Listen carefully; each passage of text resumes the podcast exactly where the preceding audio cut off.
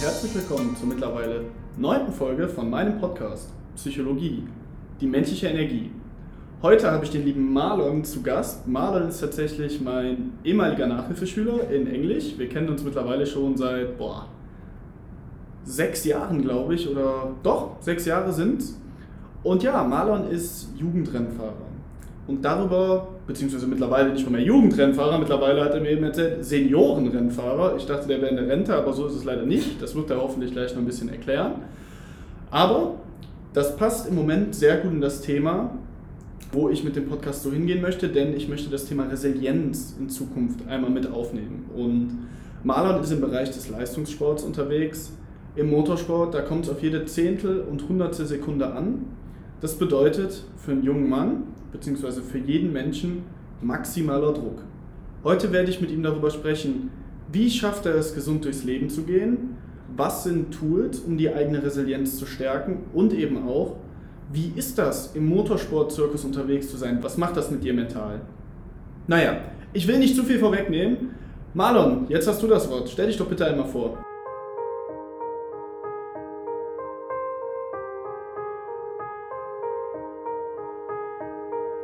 Jo, Servus Luca, vielen Dank hier zu sein. Ähm, ja, ich bin Rennfahrer, momentan bei CV Performance Group. Der, wir sind auch Partner von AMG, also wir sind sozusagen das Junior-Team von AMG und bekommen auch Unterstützung. Zum Beispiel, manchen Leuten sagt der Name Bernd Mailänder was. Der ist auch manchmal ein bisschen bei uns tätig und schaut nach jungen Talenten. Ja, genau, wie du schon angesprochen hast, mit den Senioren, das ist so ein, so ein Thema. Das verwechseln tatsächlich sehr viele. Und zwar, wir sind im Automatikbereich, wo ich mich befinde, in Junioren und Senioren aufgeteilt. Das heißt, die Junioren, bei denen darf man teilnehmen bis zu einem Alter von 14 Jahren. Und wenn man dann diese Grenze erreicht hat, muss man sich in die Senioren begeben. Das hat auch mit äh, Gewicht zu tun, weil man oft dann zu schwer wird, alleine vom Körpergewicht. Deshalb ist es direkt einfacher, eine Grenze da zu ziehen, bevor sich manche da versuchen, bei den Junioren irgendwie durchzukämpfen, nur weil es da vielleicht was leichter sein könnte. Und ja, ich bin jetzt drei Jahre professionell dabei. Vorher war es eher so hobbymäßig. Und ich kam dazu, weil ich das vorher nur hobbymäßig gemacht habe. Das war oft auf kleineren Strecken und das habe ich mit meinem Vater zusammen gemacht. Das war so ein Vater-Sohn-Hobby. Ich sage ganz bewusst eigentlich war, weil es mittlerweile schon mehr ist. Aber trotzdem genießen wir die gemeinsame Zeit zusammen. Und irgendwann ist bei mir mal eine, äh, die Kupplung kaputt gegangen und wurden wir vermittelt an KSL, das war mein erstes Team. Und so habe ich dann gesehen, wie es professionell ist und dann wollte ich immer mehr da rein. Ja, super. Cool, Marlon. Danke, dass du uns das schon mal vorgestellt hast, wie du überhaupt in den Bereich gekommen bist. Vielleicht noch als ein paar technische Details, weil ich gehe mal davon aus, dass die wenigsten meiner Zuhörer aus dem Bereich Maschinenbau kommen. ist ja auch eher von mir, ich sag mal, eine alte Leidenschaft, die aber immer noch eine große Rolle in meinem Leben spielt, auch der Motorsport. Dafür schlägt mein Herz nach wie vor. Ich freue mich auch schon wieder auf die ähm, neue Saison der VLN am Nürburgring. Jetzt genug von dem Fachjargon. Ich komme zum Punkt. Also die Automatikklasse ist, was Marlon eben sagte. Das heißt, korrigiere mich, wenn ich falsch liege, ihr müsst nicht selber schalten, richtig? Richtig. Ja.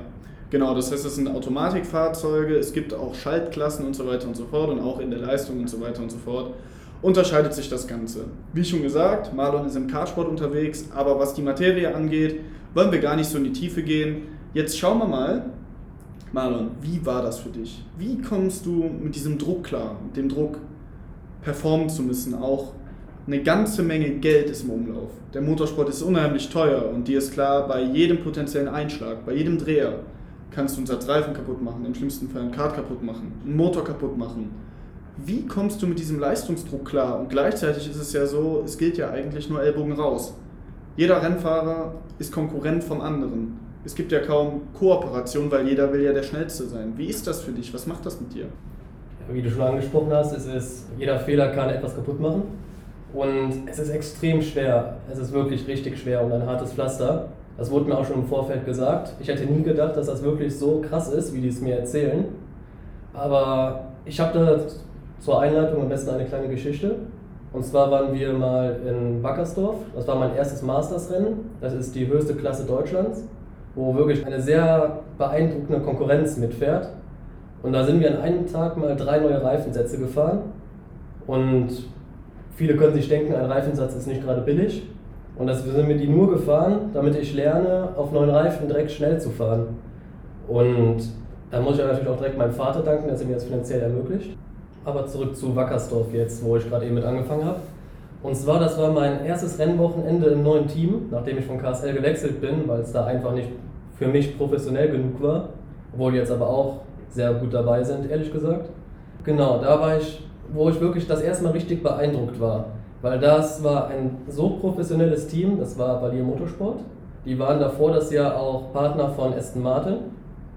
Und da haben wir dann die ganze Zeit neue Reifen gefahren, um zu lernen, direkt diesen die Schicht von den neuen Reifen abzufahren und sofort zu performen. Dafür haben wir dann auch spezielle Rennmotoren vom äh, Valier bekommen, die auch noch diesen Tacken einfach besser laufen. Und genau, und dann mit diesem Druck zu performen, der ist schon hart. Man hat natürlich Angst, dass, äh, wenn man gerade genau am Limit fährt, dass man sich weghaut. Im Rennen fährt man jetzt zwar nicht genau am Limit, im Qualifying aber schon. Und da habe ich auch mit meinem Vater lange drüber gesprochen. Er sagte, wenn irgendwas kaputt geht, mach dir dann keinen Kopf drum, auch wenn es viel kostet. Guck, dass dir selber nichts passiert und versuch einfach das Material bestmöglich zu nutzen. Und natürlich hat das ganze Team auch hohe Erwartungen an dich, aber das musst du einerseits kann ich das fördern, andererseits kann das dich aber auch kaputt hauen. Und damit muss man diesen Mittelpunkt dazwischen finden irgendwie, zwischen den Druck nutzen aber sich auch von dieser Gefahr auch fördern zu lassen irgendwie, weil man möchte ja auch mal wissen, was kann das Kart, was kann der Motor. Das kann man dann auch versuchen zu nutzen und in äh, positive Energie halt umzuwandeln, um eine perfekte Runde hinzubekommen. Kurze Erklärung, Qualifying, das bedeutet Zeitenjagd, sprich da wird nicht gegeneinander gefahren, sondern es kommt darauf an, wer kann die schnellste Runde machen. Das kennt man zum Beispiel auch aus der Formel 1. Aber ich denke, dass vielleicht für einige Zuhörer es nochmal interessant ist, das nochmal zu erklären. Und ja, wie sieht denn deine Routine aus? Wie bereitest du dich auf ein Rennen, auf ein Qualifying und auf ein ganzes Rennwochenende vor, damit du physisch und psychisch gesund dahin kommst? Weil ich höre von vielen Leuten, die im Rennsport aktiv sind, generell die im Leistungssport aktiv sind, mindestens die Hälfte, eher mehr, entscheidet sich im Kopf. Und alle anderen Dinge sind Material, keine Ahnung was, was man teilweise auch nicht in Anführungszeichen kontrollieren kann. Nur ich glaube, als Laie hat man häufig das Gefühl, ja, man trainiert ja seinen Körper. Man muss ja gut sein mit seinen Füßen, mit seinen Händen. Und trotzdem passiert so viel im Kopf. Was tust du vor einem Rennwochenende, um dich da auf Kurs zu bringen und dich physisch und psychisch gesund zu halten? Um äh, für ein Rennwochenende in perfektem Zustand zu sein. Einerseits muss ich wirklich oft ins Fitnessstudio, um einfach meine, ich muss nicht Kraft aufbauen, weil ich habe die äh, notwendige Kraft, aber das Schwerste ist, die Kraftausdauer aufzubringen, um mein ganzes Rennen wirklich, wenn ich am Limit fahre, perfekt durchhalten zu können. Das erfordert viel Zeit auch, ehrlich gesagt.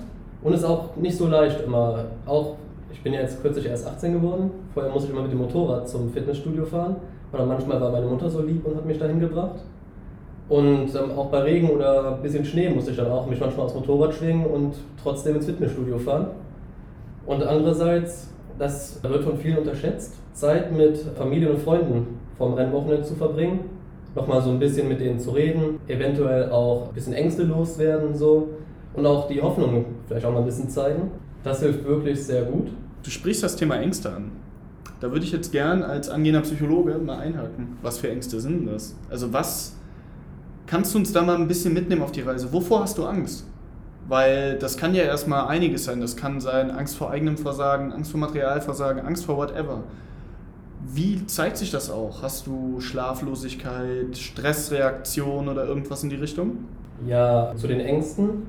Es ist so, dass ich oft viel zu früh aufwache und mir dann einfach vor den Gedanken, ich habe ja mittlerweile oft das Team gewechselt und sich einerseits dann mit dem neuen Teamwechsel, weil die waren natürlich nie wirklich erfreut darüber, weil das eine Team hasst das andere. Und dann sich natürlich das Team zu wechseln mit der Aussage, wir fühlen uns da besser aufgehoben und dann aber schlechter zu sein als im Jahr davor. Das ist natürlich eine große Angst, einfach weil man sich damit, finde ich, ein bisschen blamieren kann. Aber andererseits dann das, was mein Vater auch an Geld da lässt, um mir das zu ermöglichen, ich will ihm natürlich auch ein gutes Rennen bieten können und auch meiner Mutter natürlich auch. Und das dann einfach, da habe ich Angst, dass es falsch rüberkommt, wenn ich schlecht fahre, wie zum Beispiel, dass ich keinen Bock habe oder was auch immer. Das sind auch sehr große Ängste, dass mir persönlich etwas passiert, ich kam noch nie in eine sehr heikle Lage, wo ich mal Schmerzen oder so hatte, außer von den Geschwindigkeiten in den Kurven. Da hatte ich manchmal auch blaue Flecken, einfach nur von den Druckstellen. Aber ansonsten war ich noch nie verletzt oder so. Toi, toi, toi. Und das spielt eher weniger Rolle. Es denken ja auch viele, dass wir Angst haben, uns zu verletzen oder so. Aber eigentlich ist der Rennsport ein sicherer Bereich. Vor allem, wir machen dann, da sind genug Auslaufzonen. Wenn man sich mal in die Karre rammt, dann fliegt man halt ab, aber oft ist da ein Kiesbett oder so, das fängt dich auf. Klar verlierst du dann alle Plätze, aber es passiert meistens wirklich nie was. Okay, das ist ja wirklich interessant, weil man sieht ja immer nur diese Karte und denkt sich so, Gott, äh, geil ja nur gefährlich sein, dafür muss man ja schon einen an der Waffel haben, um sich freiwillig da drauf zu setzen. Und wie schnell fahrt ihr? Ähm, Im Automatikbereich so 130 bis 140. 130 bis 140 km/h auf einem Kart, ohne Anschallgurt. Also ganz ehrlich, doch, ich würde es schon machen, aber auch nur, weil ich so ein kleiner Adrenalin-Junkie bin. Rein vom Ratio her würde ich jetzt mal sagen, hätte ich, glaube ich, intelligentere Ideen. aber okay, back to the topic. Also diese Ängste sind ja absolut verständlich. Also ich denke, jeder, der da sagen würde, hä, ist das denn für ein Blödsinn, der würde sehr wenig Empathie haben und sehr wenig Verständnis dafür. Dementsprechend ist das natürlich wirklich auch schwer. Hast du selber denn mal erlebt, dass du auf dem Kart saßt und hast gemerkt, oh, ich bin voll weg mit meinem Fokus. Ich zitter, ich merke, ich kann einfach nicht mehr so, wie ich will, hast vielleicht sogar Fehler gemacht. Wie du schon sagtest, zum Glück Hattest du selber noch nicht die Situation, wo es zu einem fatalen Ausgang oder ähnlichem kam? Aber hattest du so eine Situation mal, wo du ernsthaft gemerkt hast, Kacke, jetzt ist gerade zu viel? Ja, die hatte ich. Das war auch einer meiner größten Zusammenbrüche. Das war in Oschersleben letztes Jahr. Und vielleicht kennen die ein oder anderen, da die Oschersleben, da ist auch eine große Rennstrecke dran für ähm, GT4, GT3 und MotoGP. Und daran ist auch dann unsere Kartstrecke für die Kart Masters. Und da kam meine Familie aus Polen, sehr relativ weit angereist wirklich, nur um mich zu sehen. Und dann wollte ich denen ein so tolles Rennen bieten, dass ich viel zu schnell in die Kurven rein, die Reifen verschlissen habe, den Motor nicht optimal am Vergaser während der Fahrt eingestellt habe. Und da hat einfach alles gefehlt. Und als ich dann in dem Rennen fast vorletzter war, habe ich mir so im Kart gedacht, komm, jetzt lohnt es sich auch nicht mehr, obwohl man eigentlich immer weiter, immer weiter kämpfen müsste. Aber ich hatte so einen großen Zusammenbruch. Auch mein Team, mein komplettes Team war völlig enttäuscht von mir. Und zum Glück gab es da ähm, kurz danach, konnte ich in den Urlaub fahren. Einfach wirklich mal runterkommen, alles Revue passieren lassen. Und das war ein sehr hartes Wochenende, mental sehr hart. Also wirklich sehr, sehr, sehr hart. Okay, was hättest du dir gewünscht? Wie wärst du gerne aufgefangen worden? Hattest du Ansprechpartner? Hattest du Leute, mit denen du über deine Sorgen sprechen konntest, vor Ort oder sonst wie was? Hattest du da irgendwelche Hilfestellungen? Ja, ich hatte erst leider kurz später nach dem Rennen, hatte ich meinen Vater, mit dem ich darüber reden konnte. Ich konnte leider nicht nach dem ersten Rennen, was schon absolut scheiße war, mit meinem Vater reden, weil ich so enttäuscht von mir selber war. Er kam nach dem Rennen zu mir, hat auch glücklich ausgesehen, weil er war einfach froh, dass ich wieder da runter war und mir nichts passiert ist. Und ich war aber so enttäuscht. Er wollte, mir, wollte mir dann die Hand geben und auch sagen, komm, scheiß drauf. Aber ich habe meinen Helm angezogen gelassen und bin einfach an ihm vorbeigegangen, weil ich dachte, dass er auch vielleicht enttäuscht von mir wäre. Und dann haben wir dann bis zum zweiten Rennen nicht mehr miteinander gesprochen. Und das war auch schon so ein kleiner Zusammenbruch für mich. Das war ein Fehler meinerseits. Und dann danach haben wir aber zusammen gesprochen und er sagte auch, ich freue mich mit dir und ich leide mit dir. Und das hat mir auch nochmal sehr geholfen, dieser kleine Spruch. Und hat er mir auch gesagt, dass das verständlich ist, dass ich da so abliefern wollte, weil die Familie kam und auch das Team so hohe Erwartungen hatte. Das heißt, deine Familie ist definitiv ein großer Rückhalt für dich. Ja. ja. Das ist ja schon mal sehr gut, aber was ich mich so ein bisschen frage ist, wie kann man langfristig, beziehungsweise was wären deine Ideen, um junge Menschen im Motorsport zu fördern und zu fordern und eben auch ich sag mal, sachgemäß zu fördern und zu fordern und nicht zu verschleißen, weil, wenn ich das so sagen darf, hört sich das ja schon so ein bisschen für mich an, als würde man über Leichen gehen und wer halt eben nicht mitkommt, wird halt fallen gelassen und wenn das Geld halt nicht mehr da ist, hat man halt eben Pech. Und wenn die Familie halt nicht mitmacht und man eben nicht diesen sozialen Rückhalt hat, ja, dann hat man halt eben Pech. Und dementsprechend würde ich dich gerne mal fragen, aus deiner Erfahrung, was würdest du dir wünschen? Im Sinne von vielleicht Coaching, im Sinne von vielleicht Hilfestellungen, um solche Situationen mit einer höheren Resilienz beziehungsweise auch mit einem besseren Mindset irgendwo zu überstehen? Als erstes halt, wenn man das richtige Team gefunden hat, wo man sich wohlfühlt, dann muss man das, es ist erstmal schwer, ein vernünftiges Team zu finden, in dem man überhaupt konkurrenzfähig ist, dass dir das Know-how beibringt und so. Das ist schon mal der erste große Schritt, das zu finden. Das liegt an jedem selbst. Und das auch bezahlbar ist natürlich, weil viele zocken halt einfach nur ab und geben dir gar nichts eigentlich. Und dann in dem Team gibt es oft Manager. Wir haben einen äh, Manager bei uns jetzt bei CV und der ist wirklich ein echt lieber.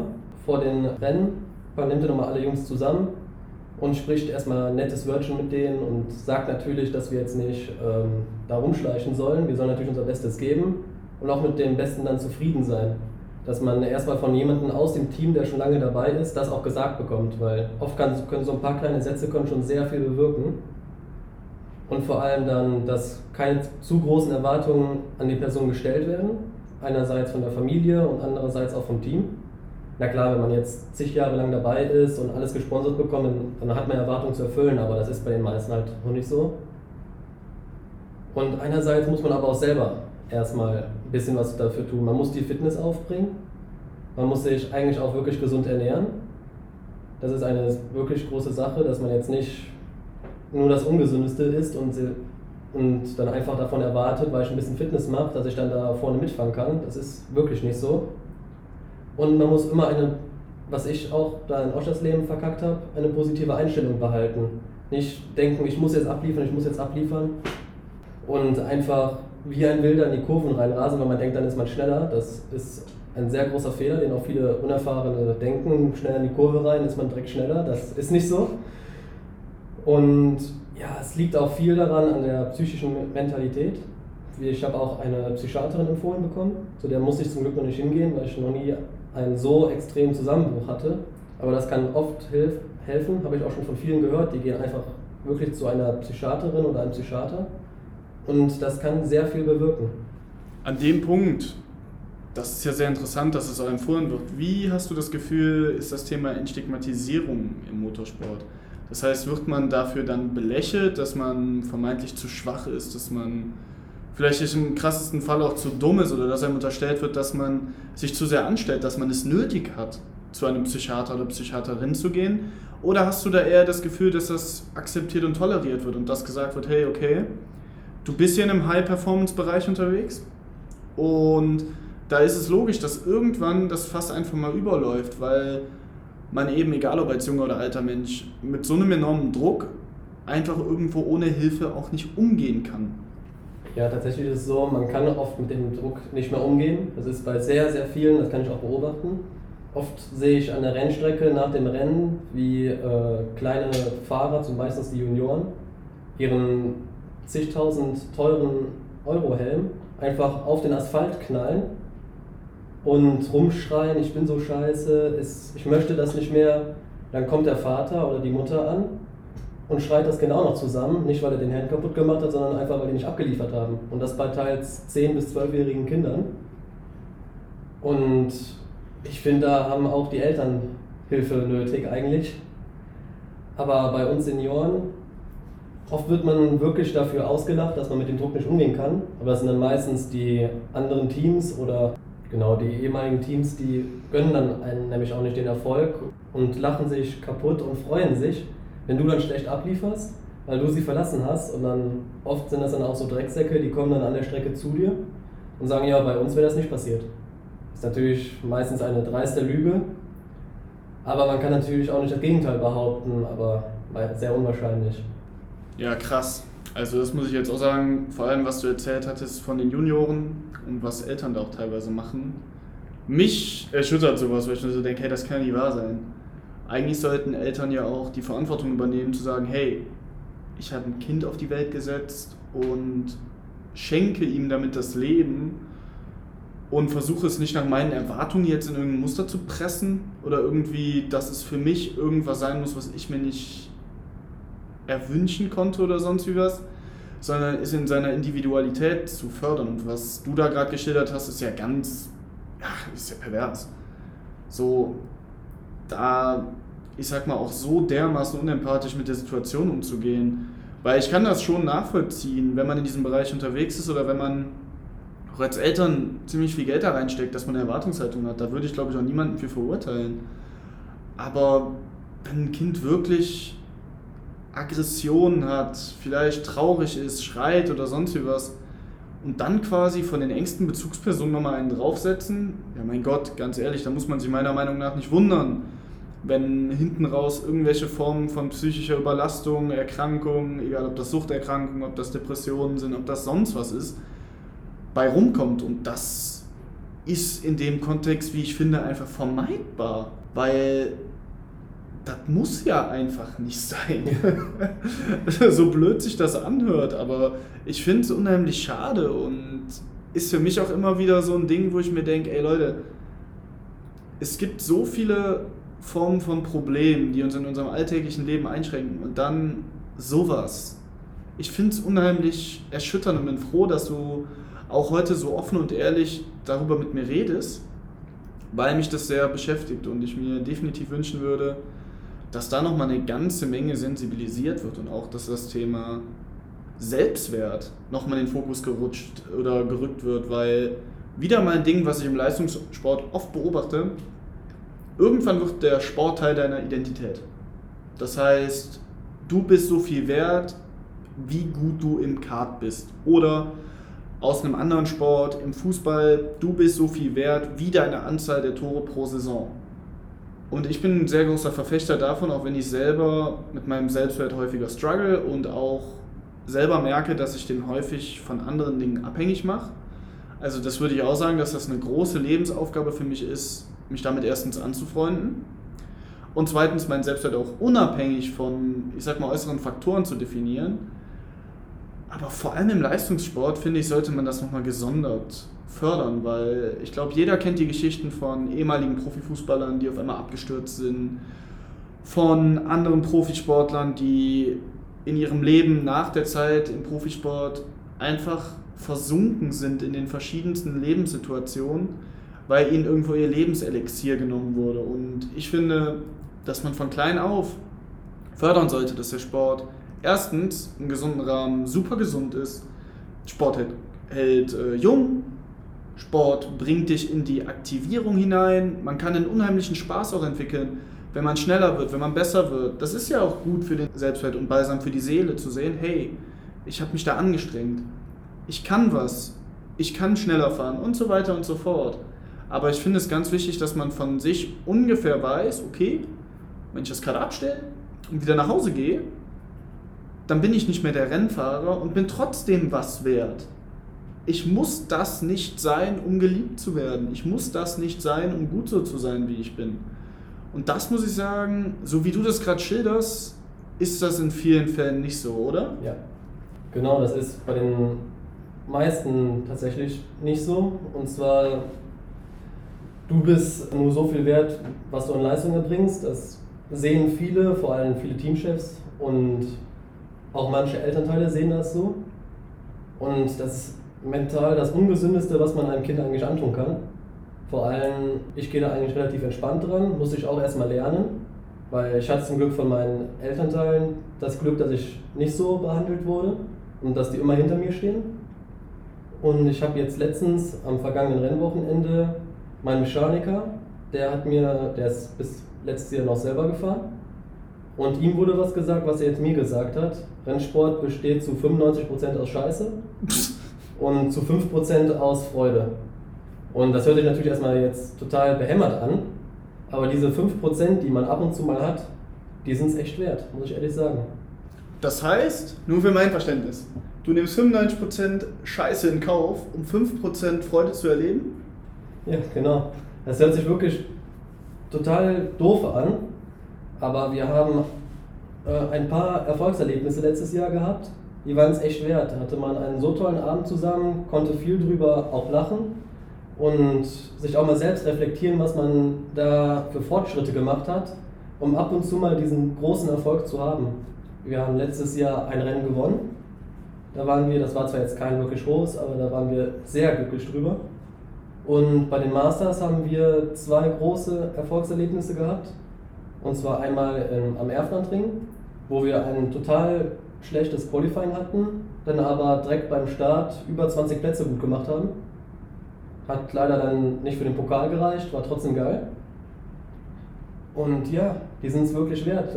Mein Vater freut sich oft mehr als ich über den Erfolg. Und das genieße ich auch total, den glücklich zu sehen und dann zu wissen, dass ich was gut gemacht habe.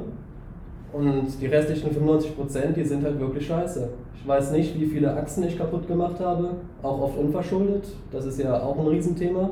Du kannst eine extrem mentale Gesundheit erleiden, wenn du unverschuldet in einen Unfall gerätst. Du musst alles selber bezahlen, das bezahlt dir niemand. Und ja, das kann dich auch an deine Grenzen bringen. Was würdest du denn dem jungen Malern raten, den ich ja logischerweise kenne? Ich weiß, ich kenne, ich weiß ja, wie der junge Malern war. Ich habe ihm ja Englisch-Nachhilfe gegeben. Aber unabhängig davon, wenn du jetzt als 18-Jähriger dastehen würdest und sähst den 12-, 13-jährigen Malern vielleicht mit dem Traum vom Rennsport, mit vielen Ideen im Kopf und er überlegt gerade einzusteigen als Junior und geht rein und du bist jetzt der 18-jährige Maler und dürftest als Art Mentor dich neben ihm stellen. Was wären die Worte, die du wählen würdest? Was würdest du ihm mit auf den Weg geben? Ich würde ihm zuallererst raten, hör darauf, was sein Vater sagt. Und glaub an dich und mach dir wirklich nicht zu viel Druck, weil dieser mentale Druck, der kann dir, der macht dir alles kaputt nur. Du musst da völlig entspannt rangehen, versuchen so viel wie möglich Spaß am Fahren zu haben. Es wird oft sehr viele schlechte Momente geben, aber genieß es. Aber genieß es. Ein schönes Abschlusswort. Weil das ist ja am Ende des Tages wahrscheinlich die Quintessenz, wenn irgendwer fragt, warum macht man Rennsport? Warum verspricht man sich einem Leistungssport? Ich glaube, das ist auch eine Sache von einem bestimmten Stereotyp Mensch, zu dem ich mich auch mal in Teilen zählen würde. Und ich sage jetzt das, den Begriff mal bewusst Adrenalin-Junkie. Ja, genau. Weil ich kann es gut verstehen. Ich träume ja selber davon, eines Tages mal als Hobbyrennfahrer vielleicht unterwegs zu sein fahre super gerne Mountainbike und Skifahren, was weiß ich was, aber ich mache es halt super gerne auch in Anführungszeichen im Exzess. Das heißt, ich liebe diesen Kick von Geschwindigkeit von und ich fühle mich dann unheimlich lebendig. Und ich denke, das sollte man auch akzeptieren, wenn man so ein Mensch ist, weil man hat dadurch auch sehr viele Benefits.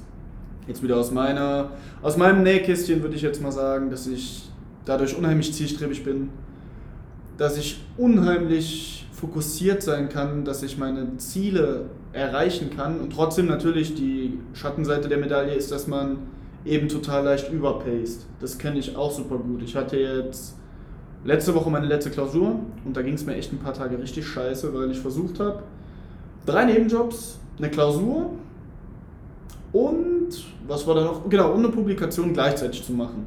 Wenn ich mir das jetzt so vorsage, sage ich mir ganz ehrlich, Alter, hast du einen Schuss? Kann ja nicht funktionieren.